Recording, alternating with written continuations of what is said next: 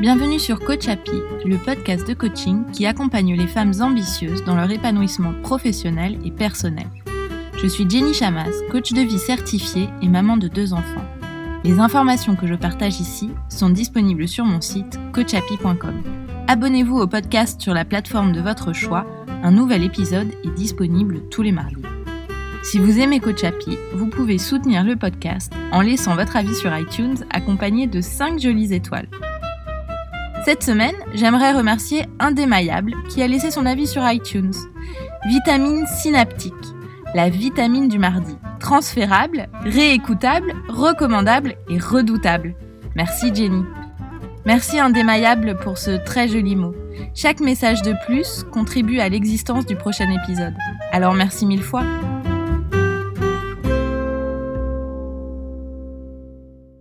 Cette semaine, j'ai choisi le thème du podcast en réponse à une question qui m'a été posée sur iTunes au sujet des personnes toxiques. Et comme cela fait plusieurs personnes qui me posent cette question, il me semble que c'est un sujet intéressant à aborder avec vous. Avez-vous autour de vous une personne négative qui se plaint tout le temps Ou alors une personne mal intentionnée qui dit du mal de vous ou des autres Quelqu'un qui abuse de vous, de votre gentillesse, de votre générosité?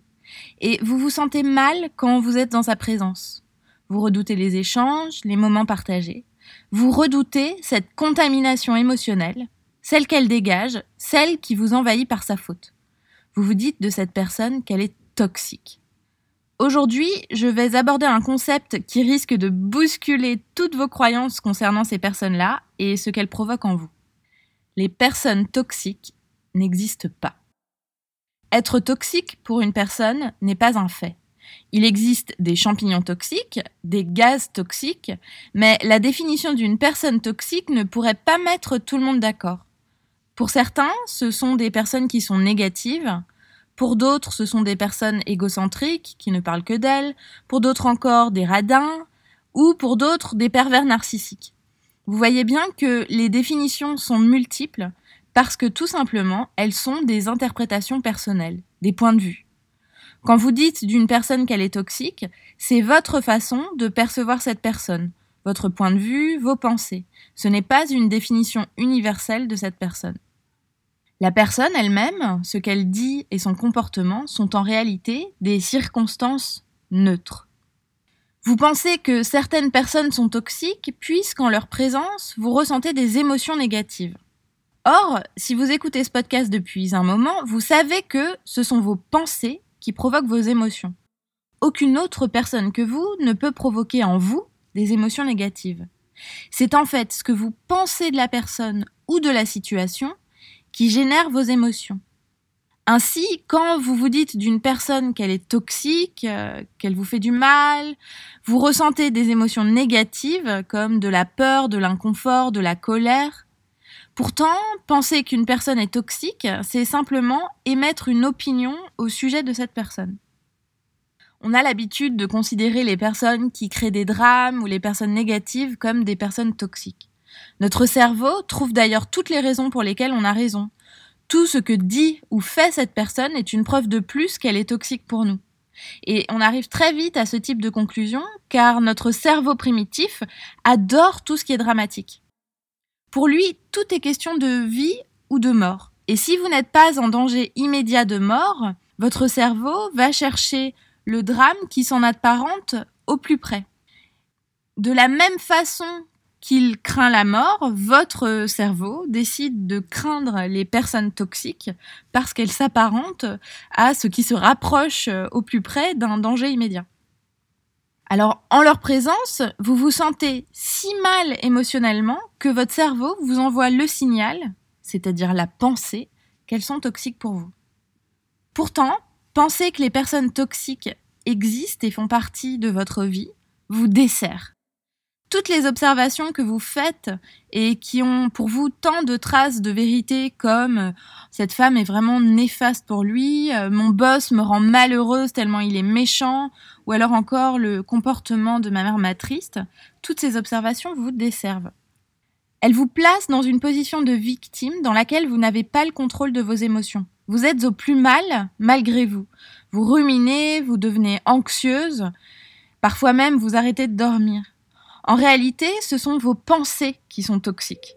Pour vous, et non pas la personne à proprement parler.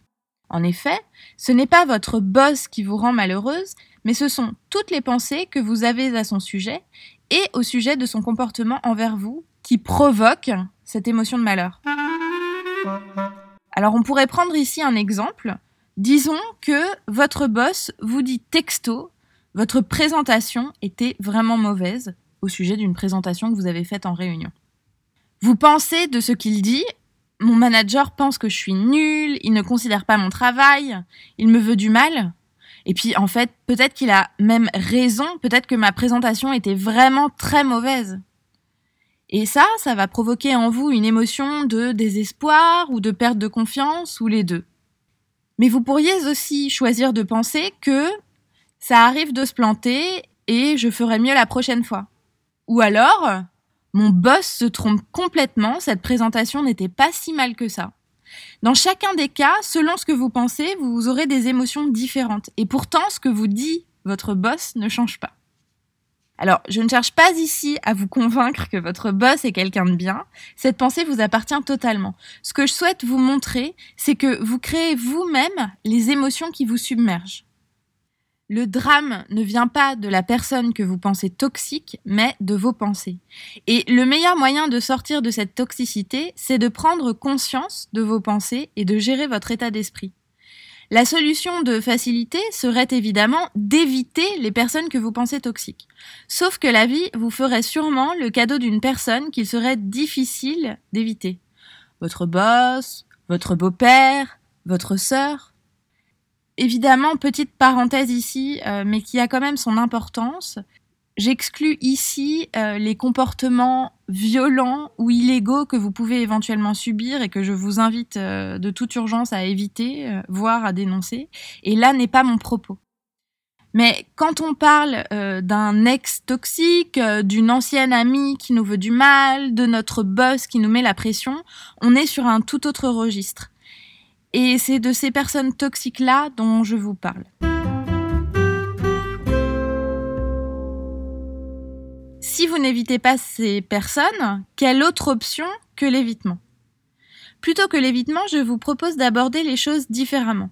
Et si vous étiez à 100% responsable de vos émotions et que ces personnes n'influençaient pas ce que vous ressentez? Si vous pouviez décider seul de ce que vous ressentez? J'ai bien conscience que c'est en complète opposition avec ce qu'on vous a appris quand vous étiez petite, avec ce qu'on m'a appris également d'ailleurs. Votre mère qui disait peut-être euh, sois gentil avec la petite fille, sinon elle va être triste, ou alors votre père qui disait je suis en colère à cause de toi.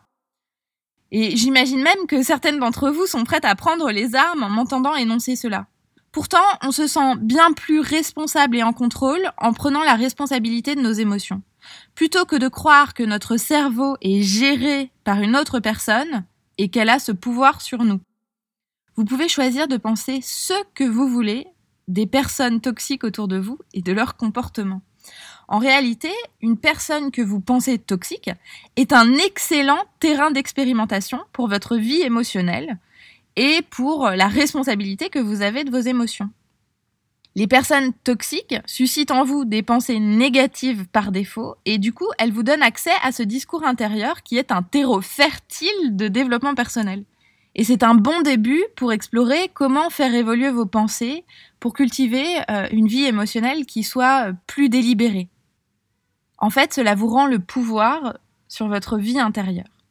Finalement, les gens qui vous entourent ne peuvent être toxiques que si vous le décidez. Comme exercice d'application aujourd'hui, je vous propose de vous demander à quoi ressemblerait votre vie émotionnelle si vous preniez votre indépendance de ces personnes-là. Si vous étiez certaine d'être totalement responsable de vos émotions et de vos propres drames, et si aucune personne autour de vous n'était toxique, qu'est-ce que cela changerait pour vous et peut-être que en vous posant ces questions, vous pouvez penser à une personne en particulier que vous avez toujours définie comme étant toxique et essayer euh, d'appliquer ces exercices en y pensant. Si vous voulez faire une croix sur les personnes toxiques de votre vie, Sachez que j'accompagne individuellement les femmes et mamans ambitieuses dans leur parcours de vie.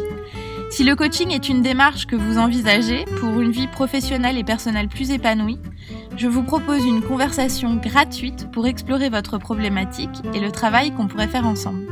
C'est mon métier et ma passion et je serai ravie de vous aider.